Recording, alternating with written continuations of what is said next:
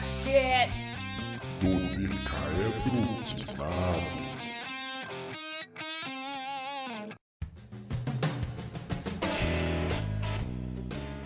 Bom dia, boa tarde, boa noite.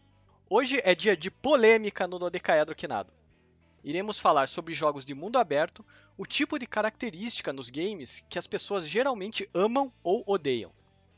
Para quem não está familiarizado com o termo, jogo de mundo aberto é aquele em que geralmente você possui missões para dar andamento à história, mas também tem missões secundárias, terciárias, caçada de easter eggs, recompensas, artefatos e outras coisas que só servem para você tentar platinar o jogo. E isso normalmente num mapa gigantesco para você ficar gastando tempo fazendo qualquer coisa que não seja dar andamento à narrativa do game. Talvez o mais famoso seja o famigerado GTA, mas hoje vamos discutir sobre os mais variados jogos, provando que essa premissa já existe há muito mais tempo do que parece.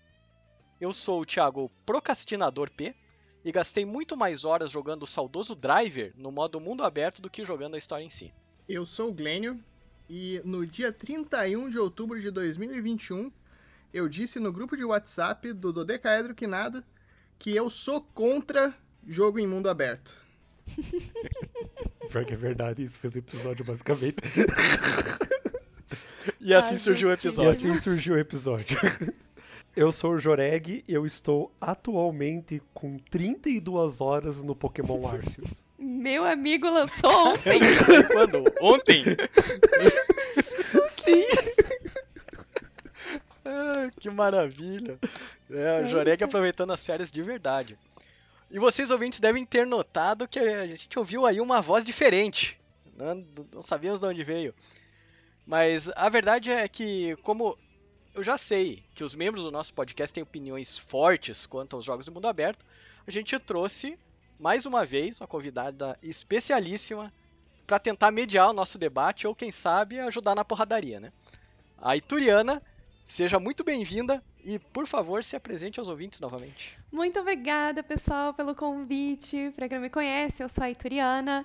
E como tá todo mundo colocando aí os seus 10 centavos na polêmica, eu defendo que jogo de mundo aberto é bom, mas depende. E aí depois eu quero explicar melhor aí esse ponto de vista. Maravilha. Então, para quem não conhece a Ituriana, ela participou do nosso episódio número 36, que foi sobre streaming de games. Ela tem milhares de seguidores na Twitch, no TikTok, no Instagram e foi uma das vencedoras do concurso Stream Battle do Banco do Brasil. Agora oficialmente faz parte do Squad BB. Eu esqueci de alguma coisa? Quer complementar? Não, tá certinho. Foi isso mesmo. Continuo criando conteúdo nas redes sociais que nem antes, mas agora eu faço parte do squad do Banco do Brasil depois de ganhar o concurso, no finalzinho do ano passado. Maravilha. Então vamos lá pro que interessa, porradaria.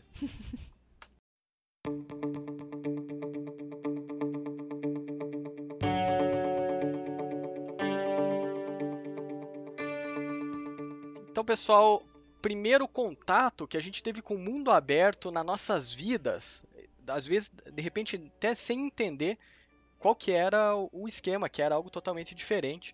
Pelo menos foi assim para mim, mas eu vou explicar depois. Eu quero saber de vocês como é que foi esse primeiro contato, como é que foi a experiência e, obviamente, eu vou deixar a nossa convidada falar por primeiro, porque somos todos cavalheiros. A primeira vítima. É...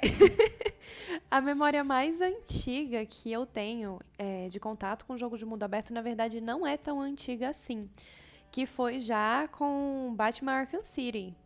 E para mim foi uma memória muito marcante porque essa característica das quests e de inúmeras coisas que você pode fazer e de você poder andar livremente pelo mapa foi uma coisa que me pegou muito no jogo, porque até então eu era acostumada a jogar jogos extremamente lineares e em grande parte jogos mais vintage ali, Nintendo 64, Super Nintendo.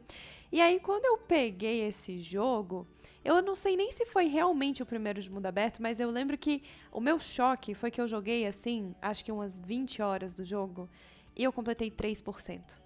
Porque eu ficava tão perdida do que que era para eu ir fazer, eu tinha tanta opção e eu não sabia por onde começar, que no final das contas eu não fazia nada. Era só assim, um excesso de informação na minha cabeça, eu não fazia nada, e quando eu vi que eu não estava desenvolvendo direito no jogo, eu simplesmente parei e não joguei mais, assim. Eu acho que se ligar hoje no máximo vai estar assim, 5%. E não é que o jogo é ruim, mas é porque eu acho que em comparação a talvez outros jogos mais abertos que eu tenha jogado antes, esse jogo tinha muito mais informação do que os outros que às vezes só tinham um mapa aberto que eu podia circular, mas as quests ainda eram de certa forma lineares, sabe? Ainda existia uma espécie de, de direcionamento para quem estava jogando. Enquanto que nesse era assim, cara, segue o seu coração. E aí eu fiquei muito perdida. É verdade. Eu até ia, achei que você ia comentar do Zelda, porque eu sei que você é fã de Sim. Zelda desde criancinha, né? É, você encara o Zelda como um jogo aberto? Porque isso é meio polêmico. Eu, eu pesquisei a respeito. Você encara o, o, o Zeldinha como um jogo de, de mundo aberto? Não, só o último. O, o Zelda Breath of the Wild, pra mim, ele é 100% jogo de mundo aberto. Porque você pode fazer as coisas na ordem que você quiser, depois que você sai ali do Grand Plateau, né? Que é o começo do jogo, basicamente, o tutorial. Você meio que pode fazer o que você tiver afim, assim. Você vai descobrir lá as histórias das Divine Beasts, você pode falar com a Impa e Kakariko, você tem os shrines, mas não tem uma ordem muito precisa, assim. Tanto é que teve gente que demorou, sei lá, é, um mês pra zerar e teve gente que demorou 40 minutos, porque a pessoa só rushou todas as Divine Beasts, foi ali, matou o Calamity e é isso. Tipo, The End, acabou o jogo. É, mas os anteriores eu não considero muito não, por causa dessa, dessa questão que eu comentei, de assim, o mapa ele é mais aberto, por exemplo, Ocarina of Time. Você chega ali depois de sair da, da Vila dos Kokiri e você tem uma possibilidade de viajar para determinados lugares do mapa a pé, se você quiser. Mas você vai encontrar um certo direcionamento, assim, de olha, não é aqui que você tem que ir agora. A Navi vai te encher o saco, ou senão você não vai conseguir passar em algum lugar porque você precisa de um item específico. Isso acontece muito em Majora's Mask também, tipo, ah, você tem que ter uma bomba, você tem que ter uma máscara e tal. Então eu não encaro como um jogo aberto por causa disso, sabe? Porque eu não acho tão livre assim. No final das contas tem uma ordem pra você fazer as coisas. Justo. Bom, vou passar pro próximo que eu quero muito ouvir o Glênio. Então, Glênio, por favor, abra o seu coração. O meu primeiro contato com o jogo de mundo aberto foi com GTA 3. Na época eu ainda era uma pequena criança e eu lembro, principalmente em relação ao GTA 3, que algum dos meus primos instalou o GTA 3 no computador da casa dos meus avós. Meus avós tinham lá um Pentium 3, alguma coisa assim. E daí Olha, no poderoso já, hein? É, não, pô, era, era o Porra. melhor computador da família, cara. Daí a gente ia eu lá tinha pra um jogar. 486 nessa época, cara. Então, aí a gen- eu ia lá no final de semana, jogava o GTA 3, a coisa mais incrível aquele jogo, cara. Então, na época, pra mim, foi uma coisa revolucionária. Eu pensei, cara, que coisa legal. Porém, desde então, tudo mudou e mais adiante a gente vai falar disso. Momentos de suspense. o Glênio gosta de deixar o cliffhanger. Exato. É, Ainda bem, né? Ajuda na narrativa do episódio. Mas vai lá, Joreg. O meu primeiro jogo de mundo aberto foi o Outcast, que eu comprei na revista CD Expert. O jogo. É, é- esse é massa, cara. O jogo em si, ele é um jogo que é muito bom. A história é, é bem bobinha, mas eu tenho ele na Steam, depois quando ele saiu na Steam eu comprei. O jogo eu demorei a primeira vez, acho que dois meses, era época de aula, eu devia ter uns 14, 15 anos. Eu demorei uns dois meses pra zerar, mas eu não consegui fazer nada, não eu fiquei frustrado. Foi o primeiro jogo que eu terminei o jogo e eu não tinha pego todas as armas que existiam no jogo. Então eu comecei a jogar o jogo de volta. E eu lembro que o Jorge, de 14, 15 anos, se frustrou porque eu não conseguia Pera aí. achar tudo. E eu Quem- não quem que é Jorge? Quem é Jorge? Perdão, perdão. O Joreg, de 14, 15 anos. Desculpa, ah, desculpa. certo. Ok. É que pode na continuar. época erravam muito meu nome, né? É que, é que na, época, na época você também ainda não era Joreg, Na né? época então tá não explicado. existia o Joreg ainda, né? Justo, justo. Tudo bem, pode continuar. Perdão, obrigado. E foi um jogo. O jogo em si é muito legal. Se quiser jogar, o jogo é muito bom, tem na Steam. Mas ele é um jogo que, pra mim, foi frustrante, porque, como a Itu falou, como o Glênio falou, ele não tinha um direcionamento. Tipo, você tá lá e dizem, ó, você pode ir pra um desses seis lugares aí, boa sorte. E você fica, tá, mas e pra qual eu vou primeiro? E tipo, ele não te fala, você, você tem que decidir. Mas eu lembro que a CD Expert dava um passo a passo na revista seguinte, e o passo a passo que eu comprei na, na- no mês seguinte dava uma ordem pra se seguir, mas o passo a passo não cobria nem um terço do que o jogo tinha. Cara, eu tive uma experiência próxima disso, mas aí eu preciso explicar que eu discordo um pouquinho do, da ideia da Itoriana sobre o mundo aberto. Eu já encaro Zelda, o Zeldinha, famoso lá do Super Nintendo, até mesmo do Nintendinho, como um jogo de mundo aberto já. Embora tenha muito desse esquema de que, ah, é, no início é meio linear, daí começa a abrir aos poucos, mas no final, quando você está se caminhando ali para o final, ele realmente vira um jogo de mundo aberto, onde você pode fazer várias coisas, inclusive no próprio uh, Link to the Past, você tem que ir caçar as armas lendárias para você poder chegar no último chefe, né, no, no. Então, eu, eu, tive uma experiência parecida com isso, mas foi bem antes do, do Zeldinha, que foi com o primeiro Final Fantasy no Nintendinho, porque ele eh, aonde eu alugava os jogos, porque naquela época a gente alugava, a gente não comprava nada, né, porque era muito caro. Eu, a gente conseguia pedir o manual de instruções do jogo junto. E no Final Fantasy vinha um manualzinho te ensinando a chegar mais ou menos na metade do jogo. Então você ia meio que seguindo o manual, né? O, o Tiaguinho lá de 10 anos, que mal sabia inglês, precisava desse manual. Aí o manual chegava até o momento onde você pegava o, o airship, né? o, o Zeppelin, para você poder viajar o mundo todo. E a partir dali, é, é você com você mesmo, entendeu? então eu tive essa mesma experiência de eu não sei o que eu faço agora. Tenho um mundo inteiro para frente, daí você começa a visitar tudo quanto é lugar.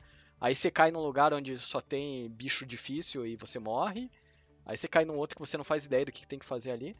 E, cara, foram momentos de tristeza para mim, até que eu cresci, virei um adulto e consegui finalizar o primeiro Final Fantasy com o emulador.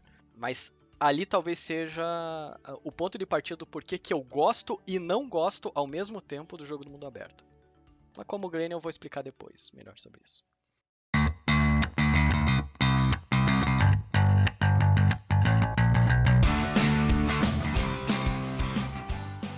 pessoal, agora eu quero os prós, as coisas boas, os, e podem dar exemplos de jogos ou de mecânicas que fazem valer a pena um jogo de mundo aberto, e obviamente que eu vou começar com o Glênio. Então, aqui eu vou falar coisas boas sobre jogos de mundo aberto. É, porque eu, eu vou explicar o meu problema com jogos de mundo aberto mais adiante. Mas, como uma ideia geral, eu não vejo que a categoria de jogos de mundo, de mundo aberto seja um problema. Uh, eu gosto muito de jogos de mundo aberto quando o foco do jogo é uma criação de um mundo, a imersão naquele mundo, e daí funciona muito bem. Então, por exemplo, um, um exemplo que eu acho sensacional de jogo de mundo, de mundo aberto é o Red Dead Redemption 2, que para mim faz muito sentido, cara. Você entra lá e você pode fazer milhares de coisas diferentes, porque o foco tá no jogo em si, tá na imersão naquele mundo. Então você pode decidir que você quer é, caçar criminoso, você pode decidir que você quer, é, sei lá, caçar animal na, na, na, floresta, você pode fazer os teus itens. Então você pode jogar Red Dead Redemption 2 pro resto da tua vida sem você se preocupar com ter que ficar procurando side quest ou coisa do tipo, assim, é, é um jogo que ele faz uma imersão muito gostosa em si. E eu dou um outro exemplo de jogo de mundo aberto que eu gostei muito de jogar, que foi o Fallout 4. E não necessariamente por causa da história principal dele, mas por causa dos settlements que você podia fazer, do, dos abrigos, eu não sei como que eles chamavam em português, mas que você ia criar um lugar onde você ia chamar mais pessoas para morarem com você, você podia fazer a proteção contra, contra a natureza, contra os inimigos, você podia construir mais casas, aquilo lá virava praticamente um The Sims à parte no jogo. E aquilo para mim foi delicioso de jogar. Cara, eu acho que eu perdi mais horas jogando o Fallout na parte dessa, desses settlements do que na história principal em si. Então, uh, eu acho que tem alguns jogos que constroem muito bem essa ideia de mundo aberto, que funciona perfeitamente bem para eles. Uh, mas o problema, para mim, tá em jogos que não conseguem aproveitar esse conceito direito e que eles acabam meio que deturpando a coisa toda. Então eu vou falar disso mais adiante, nas partes negativas, mas assim, eu quero deixar claro que para mim não é não é completamente preto no branco, tem coisas boas, tem coisas ruins, mas eu acho que ultimamente eles estão perdendo a mão E eu vou falar disso mais adiante. E eu só queria falar de mais uma coisa nos pontos positivos aqui. Que tem uma espécie de jogos que eu gosto bastante. Que aí tem uma discussão: ah, é mundo aberto? Não é mundo aberto? O que, que é? Que é, por exemplo, o Star Wars Knights of the Old Republic, o Mass Effect, que são jogos que você joga em áreas mais largas, mais amplas, mas ainda assim você tem uma certa linearidade para o que você tem que fazer.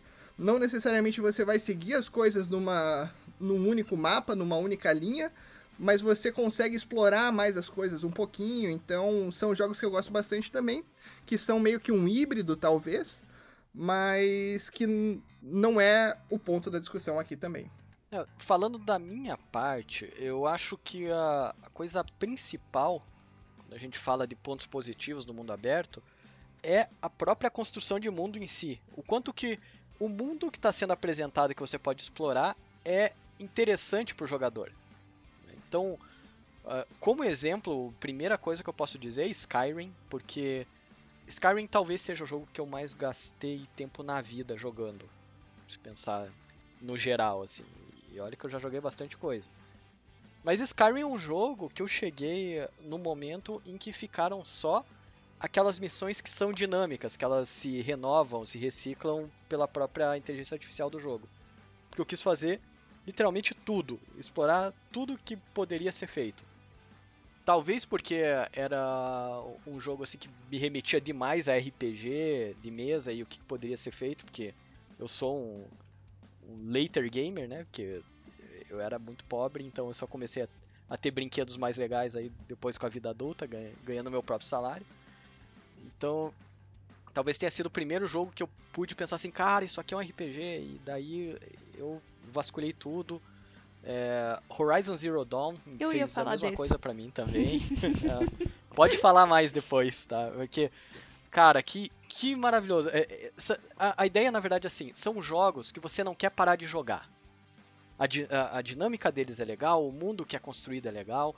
Às vezes, assim, tem itens importantes ou locais interessantes que enriquecem a narrativa, que se você chegar lá você descobre novas coisas. É... Mas eu acho que a mecânica do jogo é o que faz você se prender mais. Então, eu explorei muito mais Horizon Zero Dawn, o Witcher 3, né? The Witcher 3, Sim. o próprio Zelda Breath of the Wild, que me pegou mais do que eu imaginei que ia pegar é, do que, por exemplo, um GTA. Mas isso daí eu vou falar nos contras depois. Tiago 100% leu a minha mente, citou os três jogos que eu separei para citar. Mas, por favor, dê, dê o seu ponto de vista. Ah, então eu vou roubar já a minha vez agora. É, eu concordo com as duas coisas que foram ditas a respeito de imersão e de desenvolvimento de mundo. Era justamente o que eu tinha pensado em falar. Porque eu acho que para mim, quando eu era menor, às vezes ficava aquela sensação de incompletude, sabe? Eu terminava um jogo que era mais linear e tinha ali um cantinho do mapa, um cantinho da cidade que eu queria ter a possibilidade de entrar e ver o que que tinha só para completar mais na minha cabeça, na minha própria imaginação, assim, como que era aquele universo e o jogo não deixava porque o jogo não era mundo aberto, não, não existia essa possibilidade. Você vai por esse caminho, por esse caminho somente, e só tem essa uma quest para você fazer. E aí, quando eu comecei a ter contato com jogos de mundo aberto que tinham inclusive temáticas que me eram mais interessantes, que são, eu acho que essas temáticas mais medievais ou que pelo menos remetam a um grande mistério, tipo, o que aconteceu com o mundo, por que, que ele está desse jeito, eu me vi muito mais instigada a ir procurar, assim, em cada cantinho do mapa, é, o que, que tinha acontecido, por que, que as coisas estavam assim, e tentar conhecer melhor aquele mundo em que se passa o jogo.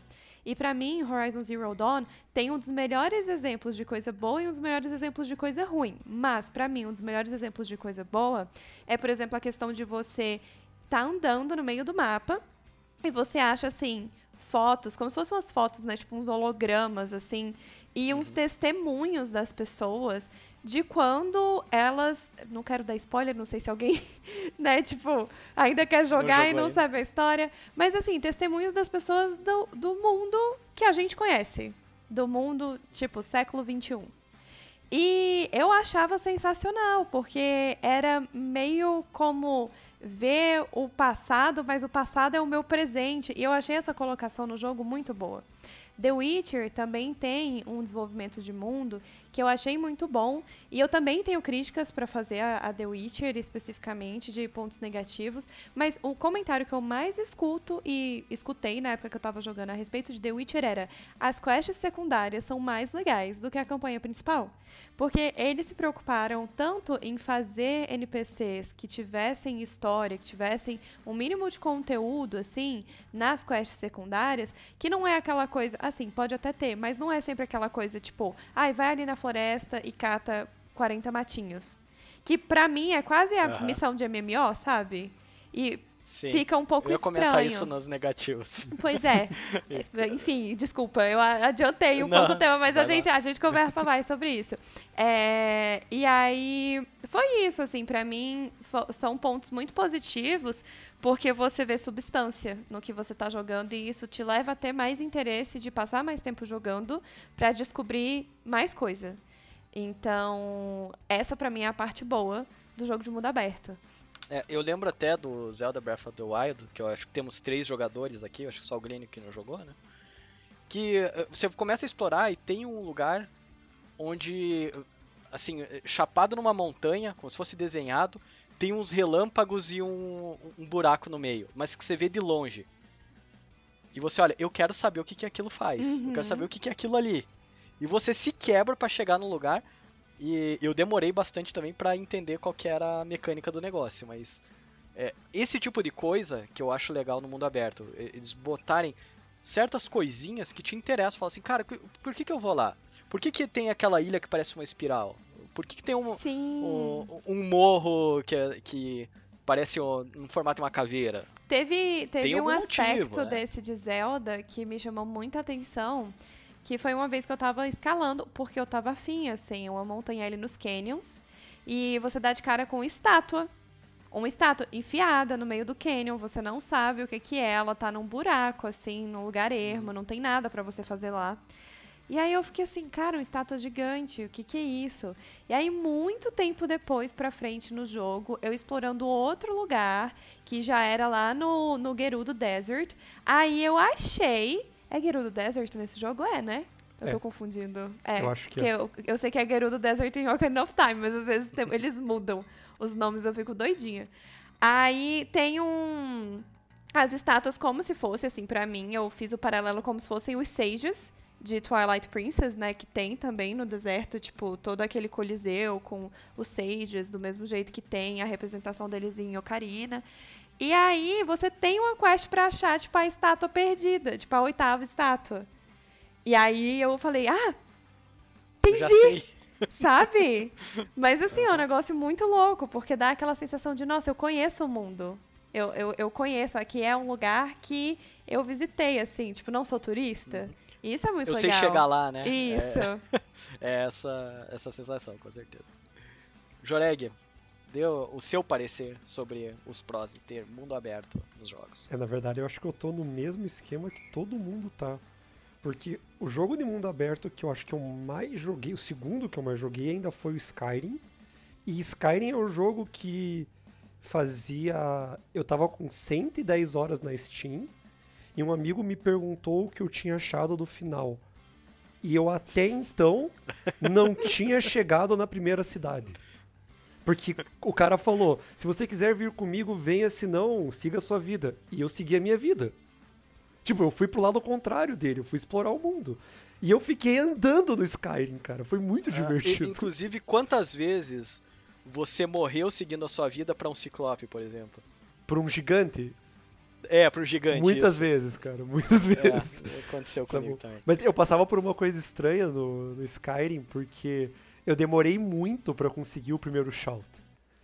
E quando eu, eu estranhava porque me chamavam de Dragonborn. E quando o cara falou, quando eu peguei o shout a primeira vez, nossa, ele é o Dragonborn, eu, mas estamos chamando assim o jogo inteiro, tipo, porque Você nem sabia eu nem sabia nada, eu pensei, tá, tudo bem. E mas ele é um jogo assim que tem tanta coisa para você fazer. Eu lembro de quando eu cheguei na primeira vila, eu perdi algumas horas fazendo itens na, na forja também. Porque eu achei muito legal aquilo. E isso me leva a falar do primeiro jogo de mundo aberto, que é o que eu mais jogo, que ainda é o Minecraft. Porque se aquilo não é mundo aberto, eu não sei o que é mundo aberto. Porque eu abro um jogo em que literalmente eu posso fazer o que eu quiser, como eu quiser, do jeito que eu quiser. Eu tenho certeza que o jogo de mundo aberto que eu jamais que eu mais perdi tempo na minha vida. Porque pra mim aquilo é incrível. Você, eu entro, eu construo uma fortaleza inteira, eu muro ela, eu faço uma, uma caverna, eu cavo um túnel, eu tenho uma mina, eu resolvo criar um lugar pra cair um monte de mob pra eu matar só porque eu quero XP, entre outras coisas, e pra mim isso é fantástico. Eu queria dar duas declarações polêmicas neste momento. Lá, lá vem, lá Eu vem. Muito, espero- serão muito E eu bem-vindas. espero muito não ser xingada. A primeira delas é que eu nunca joguei Skyrim. Na vida. Uh, Mas, pera, eles. Isso que você gosta de temática de fantasia medieval, né? Sim. Não, mas eu tudo vou bem, explicar. certeza que eles lançam o Skyrim pela bilionésima vez, você tem. É, não. Eu tenho o jogo, eu vou explicar.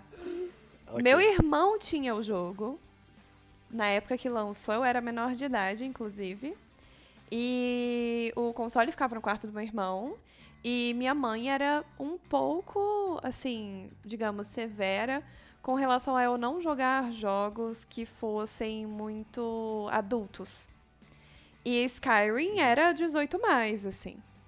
E aí rolou esse clima tenso, sabe? Assim, vai jogar, não vai jogar, não sei o quê. E eu fiquei sem querer causar um climão. Então eu ficava meio ali do lado, assim, perguntando pro meu irmão sobre o jogo, mas eu nunca cheguei de fato a jogar. E depois que eu já tava mais velha, que aí sim eu já tava com o meu PC gamer, com os meus consoles, e eu não precisava sequer mais, né, pedir pra jogar no console do meu irmão. Inclusive, hoje em dia o console ele deu pra mim o console, então eu podia jogar no Play 3 dele, enfim. É, já tinha tanto jogo na época que eu tive acesso, né, ao Skyrim, de fato, que eu comecei a jogar por outros jogos que na época estavam me chamando mais atenção. E aí Skyrim foi ficando, foi ficando, foi ficando e tá na prateleira até hoje. E eu não joguei. Caraca, ele é, ele é tipo o Woody, é o teu Woody do, do Toy Story. Sim. É tipo isso. E aí a outra declaração polêmica que eu tinha pra dar é que eu não sou muito fã de Minecraft. Mas Ah, não, isso não é Tudo polêmico. bem, só eu É. gosto de. Minecraft aqui, não se preocupe. porque eu me sinto sem propósito. Eu entro e eu Sim. fico assim, tá, e agora? Mas é Eu acho exatamente fantástica a premissa. É, é linda a premissa, pra quem tem criatividade. Aparentemente, eu não sou uma pessoa cotada. Criatividade tempo pra gastar, que eu acho que é o principal, que no meu caso, pelo menos, eu não tenho. É. Alô, Joreg! Opa, eu tô de férias.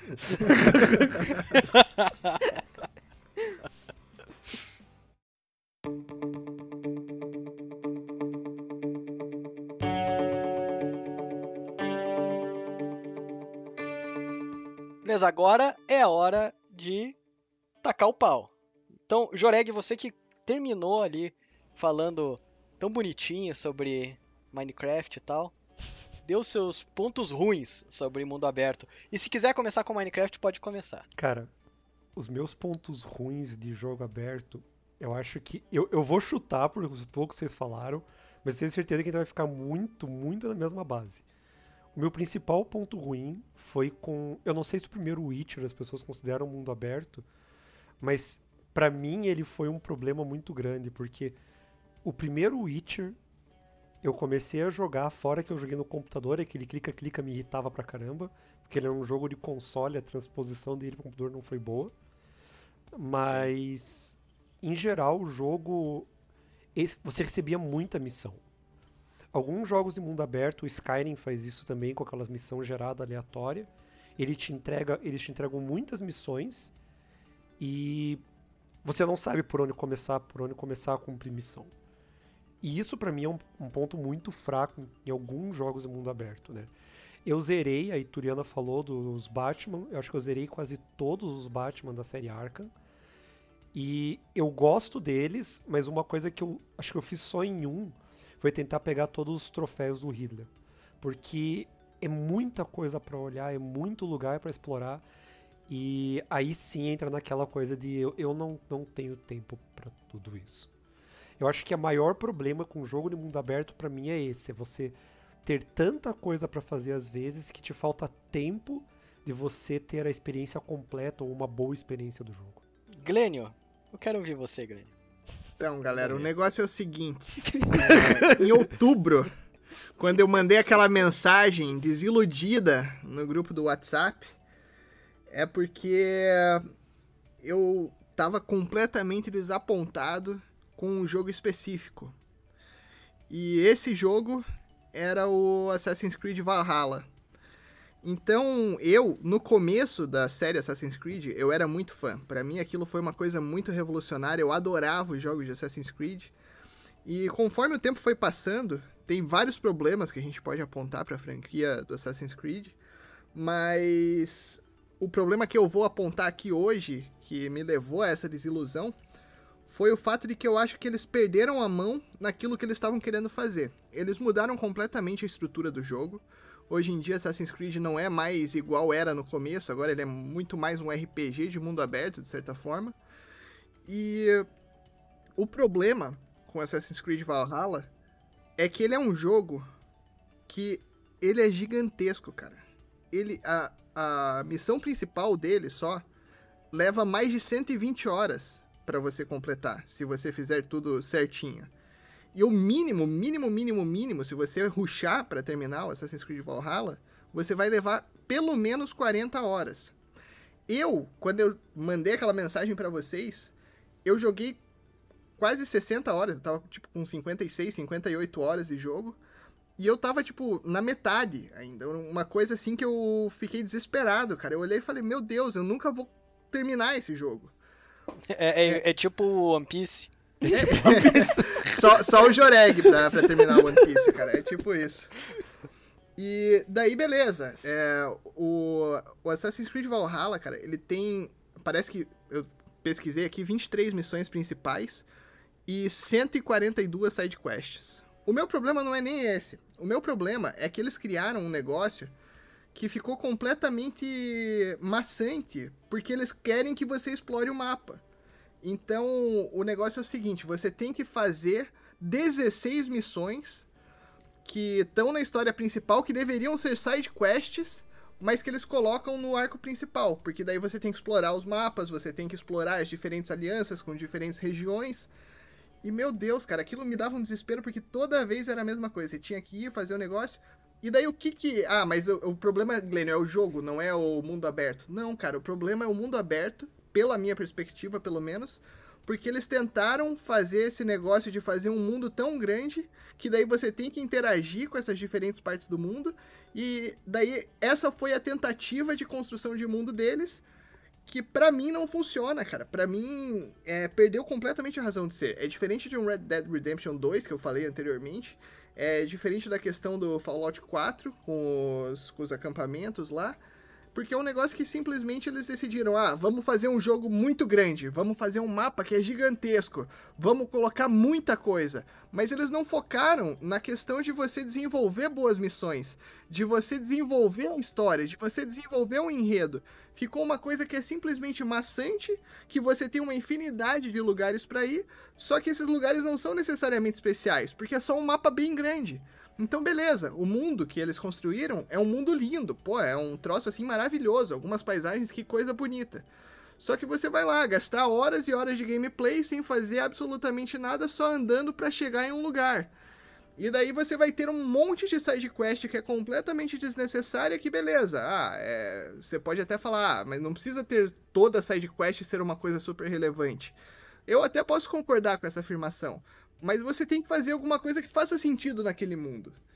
E daí tem uma outra coisa que em jogo de mundo aberto para mim é um problema gigantesco, que eu sou um cara que gosta de completar as missões, que gosta de fazer tudo que está disponível no mapa. É esse é um problema que eu tenho que eu não consigo deixar de ter. Então, o que isso acontece para mim é que mina completamente um senso de urgência que tem no jogo. Porque, óbvio, tem um ponto do jogo que vai ser um ponto de não retorno, que você vai adiante, vai chegar na missão final e daí você tem que fazer a missão final. Mas até lá fica tudo completamente aberto. E daí você tem 40 missões perto de você e você não sabe o que, que vai ser bom, o que, que vai ser ruim. E eles estão só fazendo um monte de missão porque, beleza, ah, faz um monte de missão aí, o mundo é grande, tem que explorar tudo, beleza. E daí, sei lá, tem uma missão principal que é a coisa mais importante do mundo, que, meu Deus, o mundo vai acabar, tá tudo pegando fogo. Mas não, você vai ali e ajuda uma, uma menina a encontrar o gatinho dela. Entendeu? Pô, não, não faz sentido para mim isso, cara. Mas isso para mim foi um problema até no próprio Fallout, no próprio Fallout 4. Porque a história principal do jogo está atrás do teu filho. E me deu muita raiva, porque quando eu cheguei em Sanctuary, eu falei pro, eu contei pro Preston o que eu ia fazer. Ele olhou e disse: "Você pode ajudar um settlement?" Eu disse: "Não". E ele disse: "Ah, então aqui é o settlement". E tipo, eu fiquei Cara, você entendeu que meu filho foi roubado? tipo, eu não vou ajudar esse settlement. Cara, The Cara, Witcher. The Witcher tem Exato, isso. eu ia, eu ia falar isso agora, entendeu? Pode ir lá. A minha maior revolta com The Witcher é essa. Assim, na verdade, a fala do Glênio me veio 80 coisas na cabeça pra falar, tipo, Sim. e malhar o pau em jogos de mundo aberto. Mas, já que mencionaram este fato, The Witcher, você tem um problema seríssimo que é o final iminente, o possível final iminente do mundo e o sumiço da Ciri. É tipo, meu Deus, o que vai acontecer com a Ciri? Onde está a Ciri? A caçada selvagem tá chegando. E, meu Deus, o desespero. Tá bom.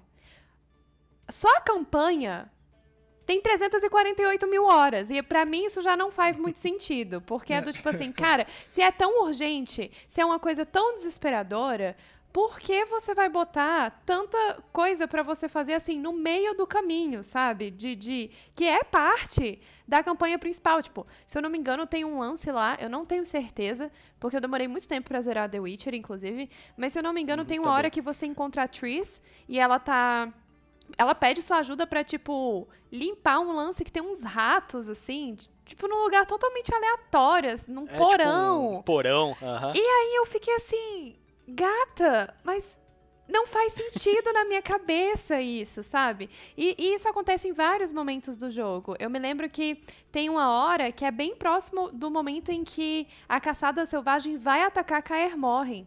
E aí tá todo mundo meio que assim, não, porque você precisa chamar quem você puder, porque eles estão chegando, não sei o quê. E aí tem uma quest que, se eu não me engano, é com a Yennefer, que você tem que fazer antes de ir pra Kaer Morhen. Só que, é para, se eu não me engano, é próximo o momento, sabe? Assim, a quest fica disponível pra você bem próximo desse momento. E aí eu fiquei tipo assim.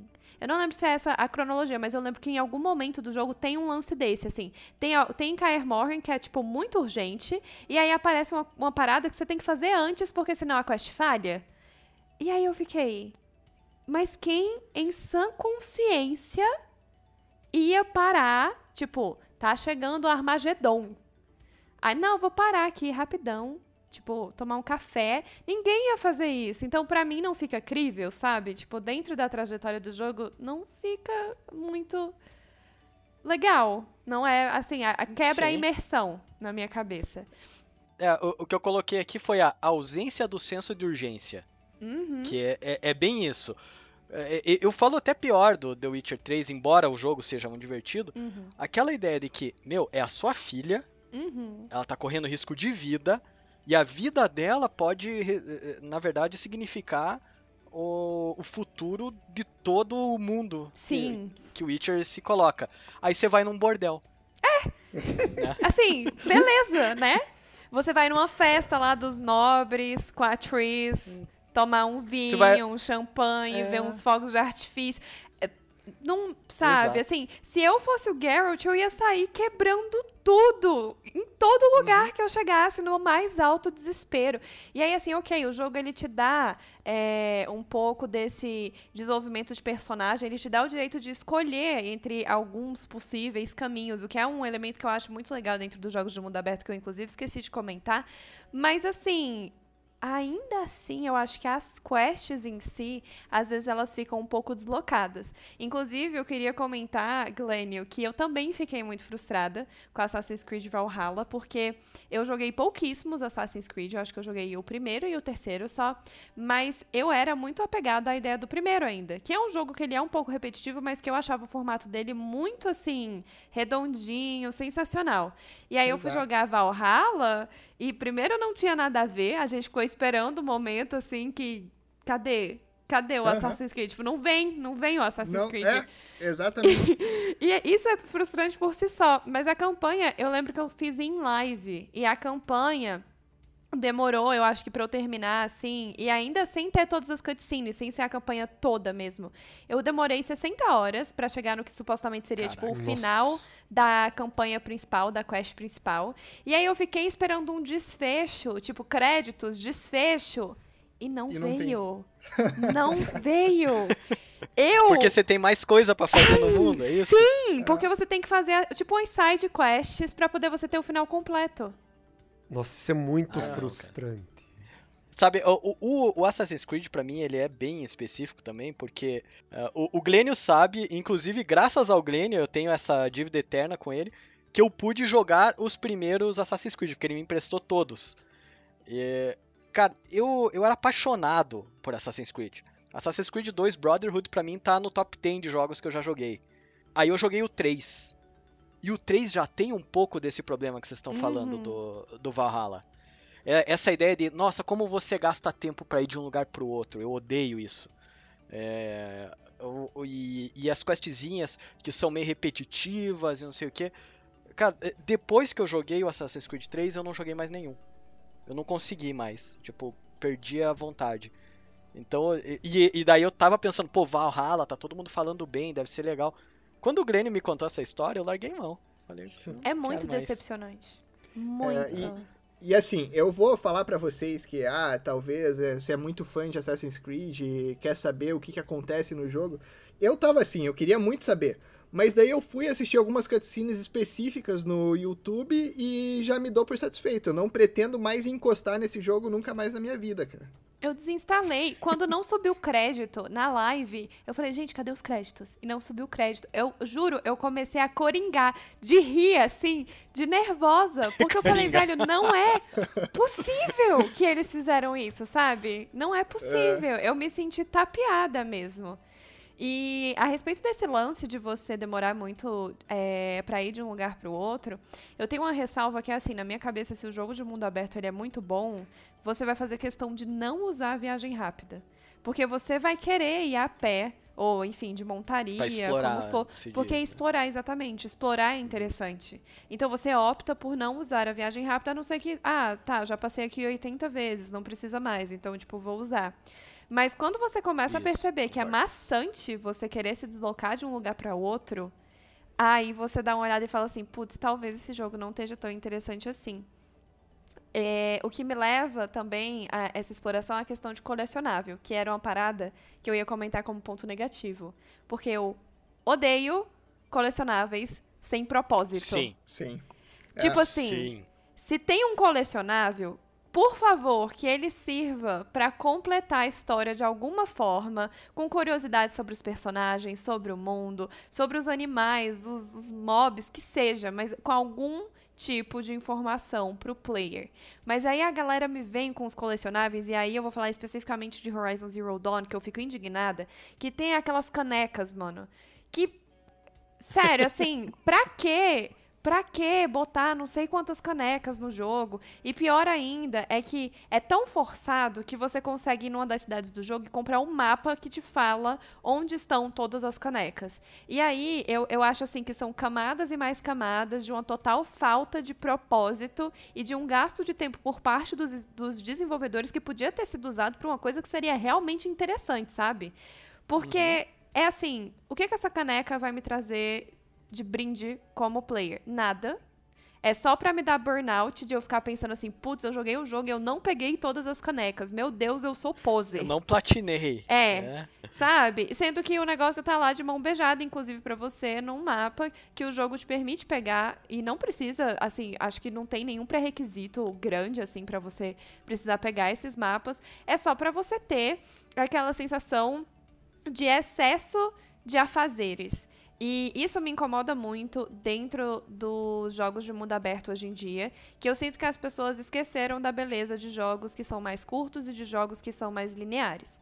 E eu entendo que nem todo mundo tem a condição de vida, a condição financeira de ficar comprando o jogo o tempo todo. E eu acho que para uma pessoa, por exemplo, que tem tempo e que não tem a possibilidade de comprar vários jogos diferentes, Minecraft, por exemplo, é incrível porque você pode fazer o que você quiser dentro do jogo.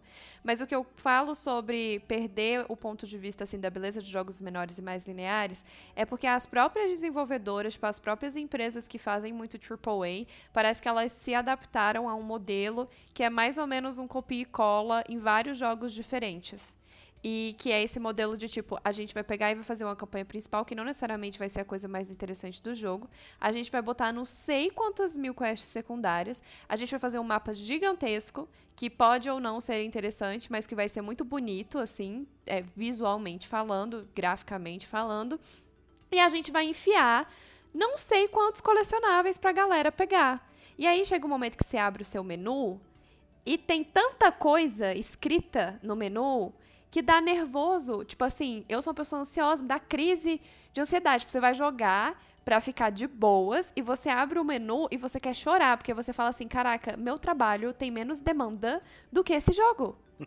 E isso me deixa agoniada, sabe, hoje em dia. Porque, poxa, às vezes você só quer jogar um joguinho de boa, velho, sabe? Tipo, relaxar. Quatro horas ali de gameplay, uma coisa. Você vai ali e só. E não tem mais para onde ir. E é ótimo. Eu, senti isso jogando o Marvel's Avengers, que nem é realmente mundo aberto. Você pode dizer que é mais ou menos que tem missão secundária e tal. Mas é bem isso. Tem tanta coisa, tanta informação jogada que não importa que é, você fica. Pra que, que eu preciso de tudo isso? Aí me deu, me deu o sentimento contrário. Ao invés de eu querer explorar mais o jogo, eu queria acabar ele logo. Sim. Sabe? É, e esse não foi o único jogo, viu? Inclusive, vamos entrar aqui. Se a Ituriana falou de polêmicas de jogos né, que ela jogou, não gostou, eu vou ter que fazer a minha parte aqui também de polêmica. Que eu joguei só o Batman Arkham City e eu não quero jogar mais nenhum Batman. Porque eu cansei do jogo do Batman quando estava jogando. Você já tinha me contado isso uma vez. É, exatamente. Porque, olha, é muita missão repetitiva, assim, é, é muita repetição. O Assassin's Creed tem um pouco disso, mas eu acho que. Aí a, gente volta à construção de mundo. A construção de mundo me parecia mais interessante no Assassin's Creed. Nesse caso do Batman, no começo era legal, daí depois, putz, começou a, encher o saco e assim, é uma repetição que é, tem três ou quatro coisas diferentes só. Não, não é como se fosse dez é, tipos de missões e que daí elas vão se, se modificando. É uns três ou quatro negócios diferentes até o fim dessa forma, tanto missão secundária quanto principal. E cada, aí eu, eu terminei o jogo e larguei mão. E já o GTA, que a maioria do pessoal que gosta de mundo aberto, né, ama de paixão, é um jogo que eu não gosto. Eu terminei o GTA 4 e o 5 por muita insistência de um amigo meu, que ele falou: "Não, o 4 é maravilhoso, toma aqui", me emprestou. Daí eu fui lá, eu joguei, terminei, entreguei para ele. Falei que não gostei. Daí ele comprou o 5 e me emprestou de volta. Falou: "Não, mas o 5 você vai gostar". E cara, eu odiava GTA desde o 3 que o Glenn falou odiei o San Andreas, eu, eu não via propósito. E, e daí entra né, nas, no, nos contras aí. Tem jogo aberto que não tem propósito. Aí os caras enfiam uma história, se é que a gente pode chamar de história, para tentar ter um fio condutor do início até o fim, que você não compra. E, e aí o próprio Red Dead Redemption, desculpa, Glênio, eu não consegui terminar. Eu não gostei do jogo. O mesmo problema que eu tenho com Red Dead Redemption, eu tenho com The Witcher que são jogos que eu entro e eu não, não jogo missão, cara. Eu fico no Red Dead, eu só fico caçando animal e no no The Witcher eu entro e eu só fico jogando Gwent, cara. Eu não Mas faço absolutamente é nada. Mas não é isso que todo mundo faz no The é. Witcher 3? É tipo isso. É. eu, eu, gastei, sério, pelo menos 20 horas do meu gameplay foi em Gwent. Todas certeza. as vezes eu fiz a gameplay de The Witcher pro YouTube, inclusive eu privei depois de um tempo porque eu não achei que ficou boa, assim, a, a run do jogo. Mas eu lembro que toda vez que eu me deparava com alguém que dava para jogar Gwent em The Witcher, eu falava, não vou jogar. Porque eu joguei a primeira vez, né, pra entender como é que era. E depois eu falei assim, cara, se eu continuar tentando jogar, eu só vou fazer isso. E aí a minha gameplay, que é pra ser do jogo, vai ser gameplay de Gwent, vai ser um problema. Uhum. Então eu parei, assim, e aí eu não joguei mais Gwent em nenhum momento da, da run Mas, ali. Mas olha, Uh, tá aí um nicho a ser explorado, hein, Turiano? Talvez é. você fazer um gameplay exclusivo de Gwent. Até porque tem o jogo do Gwent, né? Temos que lembrar isso. Tem, tem, tem. tem. Tem. Inclusive eu peguei o beta na época, de graça, cara. Porque eles estavam. Na, na verdade, eu, não era nem beta, né? É, é como se fosse o alpha teste lá. Que é, Alfa técnico. ah, vamos ver se é bom o jogo. V- A gente disponibiliza pra vocês de graça. Eu fui lá, me inscrevi e falei, vamos lá, vamos brincar. De tanto que eu gostei do jogo. cara. E eu acho que se eu voltasse a jogar Witcher agora, eu faria a mesma coisa. Eu queria fazer uma pergunta pra vocês, se incomoda vocês a ausência de character development em alguns jogos. Sim. Do tipo, Nossa! Sim, bastante. o, o personagem principal começa igual ele terminou. Hum, Totalmente. Inclusive, meu problema, eu acho, principal com o GTA é isso. GTA é um jogo que eu desde sempre eu abro o GTA com um único propósito, dirigir loucamente e atirar nas pessoas. Porque gente, é pra isso que serve GTA. Não, eu não conheço Sim, uma é- pessoa que vai me dizer: "Nossa, a história de GTA é muito boa". Mas que história? Gente, Não, eu- ni- Ninguém vai falar que a missão de Ah, GTA não. principal é uma, uma coisa impecável. nossa, a cara. missão Cara, a galera GTA quer é entrar no. GTA pra Ah, roubar um Boeing 747. Cara, é isso, mas cara. é, é Isso. que é legal do GTA, entende? Aham. Só que aí ele perde essa ideia de ser um mundo aberto, porque ele não tem história, não tem desenvolvimento de personagem, não tem nada. Tipo, o personagem começa de um jeito, termina daquele jeito, e tudo que acontece é que ele tá mais rico. Exato, e, e é aí já que eu fico pensando, esse jogo é uma farsa. A, a historinha do jogo, né, digamos assim, as missões principais, são uma farsa. É pra maquiar o fato que a galera quer jogar GTA pra atropelar a pessoa e pegar prostituta. É isso. Eu nunca gostei de GTA, diga-se de passagem, outra declaração polêmica. As pessoas pedem muito pra jogar GTA RP, que é até interessante justamente porque tem o aspecto de você poder entrar e interagir com outras pessoas e tipo fazer o roleplay, mas eu tenho um ranço tão grande de quando eu jogava com os meus primos e tudo, o GTA San Andreas, que era só literalmente tipo, ah, pega pessoas, rouba lugares e enfim, sai dirigindo que nem um louco, que eu não tenho vontade de jogar nem o RP. Sim, eu compreendo totalmente. E, e eu senti também falta dessa, é, dessa construção de personagem, embora seja melhor feita. No Red Dead Redemption também, eu, eu fiquei aguardando uma evolução do personagem. Eu joguei, acho que mais ou menos até a metade, assim. É, eu, eu nunca zerei, eu nunca zerei Red Dead Redemption. É. Tem- a maior parte desse mundo de, desses jogos de mundo aberto aí, que são muito grandes, cara, eu entro, jogo um pouquinho e. Ou eu desisto, igual Red Dead Redemption e o Assassin's Creed Valhalla, ou eu só entro pra jogar Gwent, tipo The Witcher.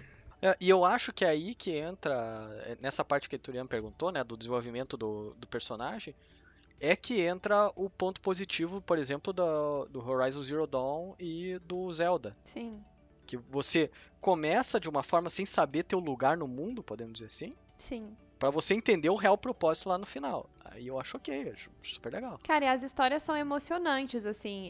Eu sei que vai muito de perfil. Por exemplo, Red Dead Redemption, eu não curti tanto pela temática. Eu não sou muito fã da temática de Velho Oeste. Então eu sabia que ao jogar eu não ia me identificar tanto. É, enquanto que Zelda e Horizon Zero eu acho que tem temáticas que são mais próximas do que eu gosto. Mas independente disso, as histórias de Zelda e de Horizon são muito emocionantes, assim, são elas a- a- assim apelam muito mesmo pro seu lado emocional. Pelo menos pra mim foi muito assim. Principalmente sendo fã de Zelda, óbvio que eu ia me emocionar muito assim com toda a história, mas no caso de Hor- Horizon era um jogo que eu não sabia nada. E aí quando você chega no final e você entende tudo, por que, que as coisas aconteceram como aconteceram, eu acho que apela para um lado muito humano de quem tá jogando assim. Não tem muito como você não se emocionar. E isso faz o jogo ter uma camada a mais ali para você se identificar e para você gostar de estar naquela experiência, né? Maravilha. Eu tenho duas perguntas para vocês. Manda ver. A primeira delas é se vocês gostam e até consideram jogos, por exemplo, Forza Horizon 5, um jogo de mundo aberto. Olha, eu vou dizer que sim. Eu, embora eu tenha jogado pouco Forza, eu, eu até comentei no nosso último episódio que eu não sou muito fã de Forza. E eu não sei se é porque eu gosto muito de Gran Turismo ou porque eu sou um sonista safado, tá? Eu sempre vou no Mas- sonista safado. É isso. É, Mas é, a- o simples fato de você ter que pegar o carro e ter que andar pela estrada até não sei onde pra você é, começar uma missão eu já começo a encarar como mundo, um jogo de mundo aberto. Que é a mesma coisa que, por exemplo, o Need for Speed Underground 2 É, eu ia- fazia. eu lembrei o desse, melhor jogo, muito. melhor jogo de carro da história. Isso. Mas e aí é que vo- você começa a ver como faz diferença a forma que o- a construção de mundo é entregue. Eu gosto muito ainda de Need for Speed Underground 2, embora não seja o tipo de jogo de corrida que eu gosto. Eu gosto de um negócio um pouco mais simulador. Uhum. Mas o. E o Need for Speed Underground 2 já me chama mais atenção do que o, Fo- o Forza, por exemplo. Mas eu larguei. E eu gostava muito o- do Driver, hein? Então, mas Eu- eu tanto o gostava Driver Muito do Driver, que era assim. quanto o Underground 2 foram jogos que eu larguei exatamente por causa da mecânica de mundo aberto. Porque pra mim era, era muito irritante. Tipo, eu só eu queria entrar num jogo de corrida e fazer uma corrida, tipo, correr, passear, fazer alguma coisa. E eu tinha que ir fazer uma coisa, o driver, eu ficava frustrado porque ele eu jogava no computador, então era complicado algumas coisas com teclado e mouse. Mas eu lembro que me frustrava porque eu não entendia porque eu apertar o espaço, que era o freio de mão, para deixar o carro parado no sinal fazia a polícia vir atrás de mim. Eu não entendi o porquê. E depois que eu fui entender que é claro que dentro do desenvolvimento da mecânica e construção do jogo, o jogo foi criado só para você usar a barra de espaço para dar cavalinho de pau, para fazer manobra. Exato. E sempre que você apertava ela, a polícia vinha atrás de você, mas eu literalmente não tava fazendo nada errado. E teria, os carros batiam em mim no caminho. Pra mim era, era muito frustrante, porque eu nunca conseguia chegar na missão com o carro inteiro.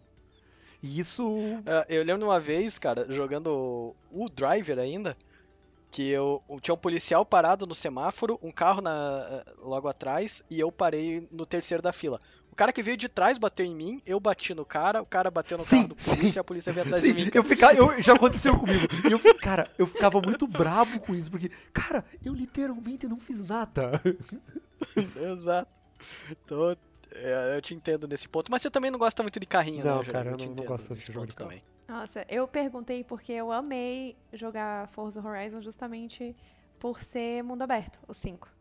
De, ah, vou dirigir que nem louca. A vontade que as pessoas têm de entrar no GTA pra dirigir que nem maluca, então, pra mim é Forza. Então eu entro e vou assim, ah, vou dar um rolê aqui no meu Corvette. Que for, Forza é corrida, né? Atropelamento. É, É. corrida. Mas assim, você pode, você pode fazer um off-road com o seu carro e destruir um monte de cerca e árvore e mato e, tipo, ninguém acha ruim, sabe? Isso conta XP. Então, 10 de 10. Nossa, XP. É ótimo. E daí a outra coisa que eu ia perguntar na mesma linha também é porque mencionaram Minecraft e eu me lembrei de Subnáutica. Porque pra mim Subnáutica é muito aberto. Eu mas só tem, uma só Subnáutica. tem uma quest. Eu nunca joguei Assim, Subnáutica. aspas, só tem uma quest. Já me falaram bastante, mas eu nunca nem peguei o jogo. Não, é, eu não conheço também Subnáutica. É, Se o- quiser dar um, um- O Subnautica é meio que base building, né? É, ele é, meio survival, assim. Só que É. É por isso que, que eu, eu, eu fiquei intrigada, porque pra mim Minecraft também é survival. E aí, por isso é, eu trouxe essa provocação, porque na minha cabeça Minecraft entra dentro do gênero que seria o mesmo de Subnáutica, o mesmo de Terraria, que é isso, assim, você vai fazer a sua base, você vai pegar ali as suas vaquinhas, enfim, a sua subsistência para automatizar o máximo possível e sobreviver. E Subnáutica tem essa, essa mesma premissa, só que ele tem um mistério a ser resolvido, ele tem uma, uma quest ali.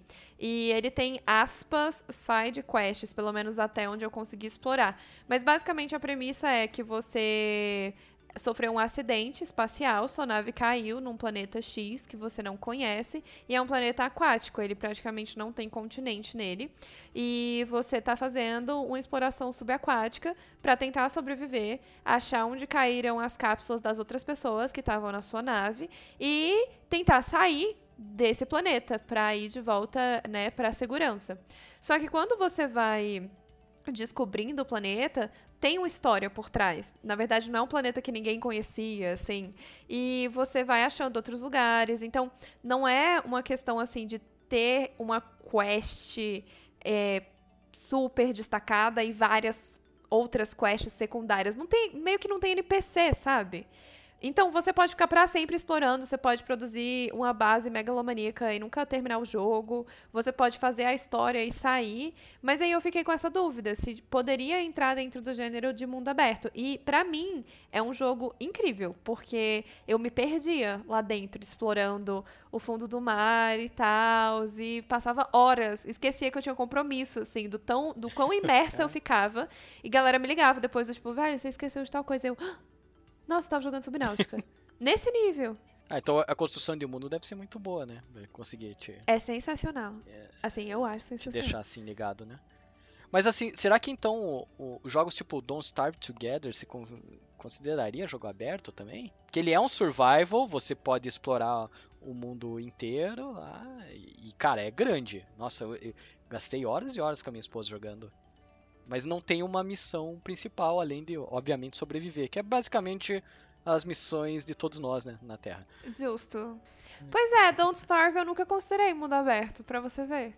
Curioso, né? Assim, pensar na, nas, nas subdivisões dentro dos jogos.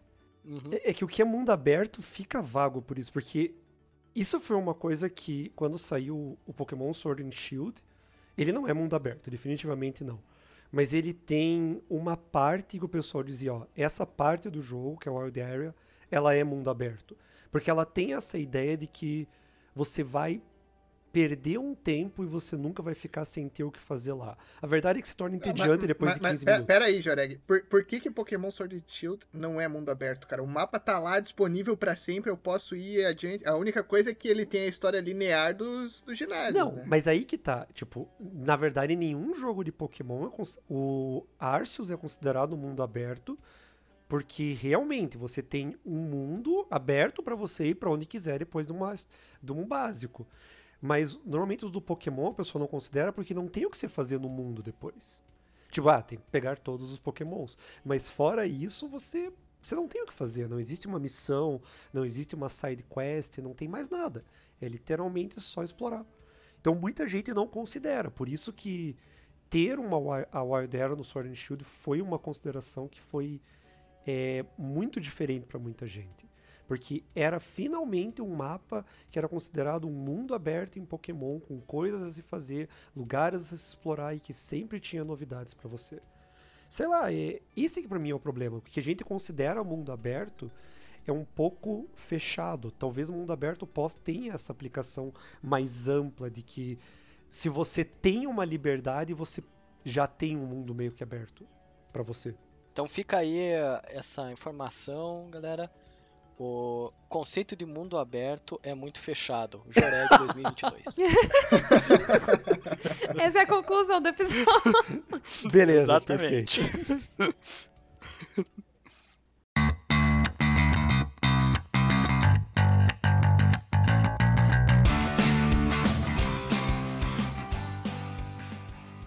Então, pessoal, fazer a provocação aqui, eu quero uma resposta rápida de todos. Se a partir de agora fosse criado um plebiscito mundial onde todas as empresas de desenvolvimento de games tivesse que obrigatoriamente fazer isso sob pena de morte, sei lá, e só pudesse ser agora jogo de mundo aberto ou jogo com história fechada, qual vocês escolheriam? Qual vocês votariam? História fechada, história fechada, história fechada. Joreg. Cara, mundo aberto, eu tô jogando um de mundo aberto. Olha, talvez eu me arrependesse eternamente depois, mas neste meu momento de vida, eu votaria em História Fechada. Então eu vou votar também em História Fechada, porque, assim, ao pensar nos jogos que mais me fizeram felizes né, no, nos últimos tempos, até de mais tempo atrás, eu acho que tem mais história de mundo fechado. Cara. Tipo, Skyrim é legal, uh, Horizon Zero Dawn é muito legal, Breath of the Wild também, mas Last of Us, cara, hum, sabe? Ai. The Last of Us fica lá em cima, e daí, daí mostra o que, que você pode fazer com um jogo de história fechada e eu, eu não tenho como não, não apostar. Mas eu acho injusto isso, porque os jogos de história fechada, eles têm essa ideia de te prender, de te contar uma história e você seguir ela e no fim você você tá uau, isso foi muito legal. Enquanto o jogo de mundo aberto, não. A ideia dele é te mostrar um mundo e dizer, vai, aproveita. E ter. Por isso que você fica com uma sensação, às vezes, tão de vazio ou que dá essa ideia de que, nossa, mas o jogo com história fechada, ele é melhor. Esse plebiscito é injusto. Então, muito obrigado, Joreg, por mudar é o seu voto. Agora temos uma unanimidade aqui. Eu sei, mas esse plebiscito foi injusto. Cara, na verdade eu acho que é isso, sabe? Se você, se você tem aquela necessidade de fechamento para qualquer coisa que é apresentado para você, você vai querer jogo de história fechada. E eu entendo você, Jorei, querer o de mundo aberto, porque afinal você, você é o cara que assiste One Piece aqui. Exatamente, cara. Eu assisto, eu assisto também, mas eu ah, votei não. jogo fechado. ah, tá. E, e, como é que você se sente com essa falta de fechamento a, a longo prazo? Cara, eu acompanho One Piece desde que eu tinha 13 anos. Fazem 11 anos. Ah, e quando eu é, comecei, então é... já tinha 500 e tralalá episódios. É quase, sabe assim, que nem você acorda e escova os dentes todos os dias. É tipo ah. isso, assim, faz parte da minha rotina. Vai ficar um vazio quando não tiver mais One Piece. Sim, mas eu já falei. pra One, lançar. One Piece é meu relacionamento a longo prazo mais duradouro, porque é, um, dia, um dia ele vai acabar. É, mas é, é, igual eu falei no último episódio também, né? É igual o gibi da Turma da Mônica. Sempre tem, tá lá. É, é isso. E não vai ter fechamento, possivelmente. Mas ó, achei uma maravilha essa discussão nossa. Eu achei que ia ter mais polêmicas entre nós, mas na verdade teve polêmicas entre jogos. O que é ótimo, que daí a gente acaba com no bom humor aqui, né? Todo mundo. Sim, todo mundo amigo, entendeu? Todo mundo ainda se ama, tá tudo certo. Eu ainda tô odiando Exato. esse é. é, é, tá bom, mas daí deixa a culpa só em mim. Beleza. Mas é isso, galera. É, claro, antes de mais nada, Ituriana, agradecer você de novo por estar aqui com a gente, foi super legal. Ainda mais que você trouxe perguntas ainda, né? alimentou mais ainda uh, essa nossa discussão. E a gente espera ter tua companhia mais vezes aqui. Quando a gente for falar de games, pode ter certeza que a gente vai tentar, pelo menos, te contatar, porque a gente sabe que você está bem ocupada. Ah, eu que agradeço. É, por favor, pode. É, o microfone é teu. Fale sobre o que você quiser aí, suas redes, se apresentar pessoal. Em primeiro lugar, eu que agradeço, de verdade. É sempre muito gostoso participar dos episódios com vocês. Eu espero que tenha sido uma boa contribuição para o tema. É, e tô aberta aí, pode chamar. A gente arranja um jeito de encaixar na agenda, não tem problema. É, e para quem tiver interesse em me acompanhar em alguma rede social ou algo assim, é Ituriana, com TH, em todas as redes. Eu faço lives na Twitch TV quase todos os dias da semana, menos as quintas, começando às 7 horas da noite. Tenho jogado mais Valorante mesmo, com é, foco no competitivo nas minhas lives, mas eu também tenho canal no YouTube onde eu faço gameplay de jogos single player, justamente porque tem uns jogos que são muito longos e aí para ninguém ficar obrigado a me acompanhar 60 horas na Twitch, que nem eu fiz com Assassin's Creed Valhalla, né, que eu mencionei no episódio. Aí agora você pode optar se você escolhe ou não, indo lá no YouTube, vendo só o episódio que te interessa, enfim. É, espero que vocês né, passem lá, me deem um oi, mas aí vai lá, avisa, olha, vim do Decaedro que nada, tô aqui, me dá um oi. E é isso aí, gente, obrigada mais uma vez pelo convite, foi um tema muito legal, fiquei muito feliz de participar. Maravilha, também foi muito legal participar com você. E agora a gente deixa a pergunta para você, ouvinte, quais são os prós e contras dos jogos abertos? E principalmente, nesse plebiscito, no que vocês votariam? A partir de agora, só jogo de história fechada ou jogo de mundo aberto? Participe dessa conversa nossa nas nossas redes sociais e a gente espera vocês no próximo episódio. Até lá!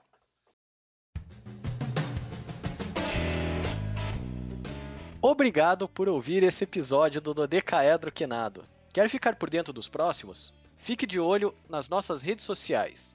Estamos no Twitter como arroba dodecaedroq e no Instagram e Facebook como arroba dodecaedroquinado. Também te convidamos a visitar nosso site oficial para acessar todos os episódios já publicados por nós. O site é www.d12q.com.br. Aproveite e nos conte sobre o que achou desse episódio. Críticas, elogios e sugestões de assuntos são sempre bem-vindos. Um abraço e até breve!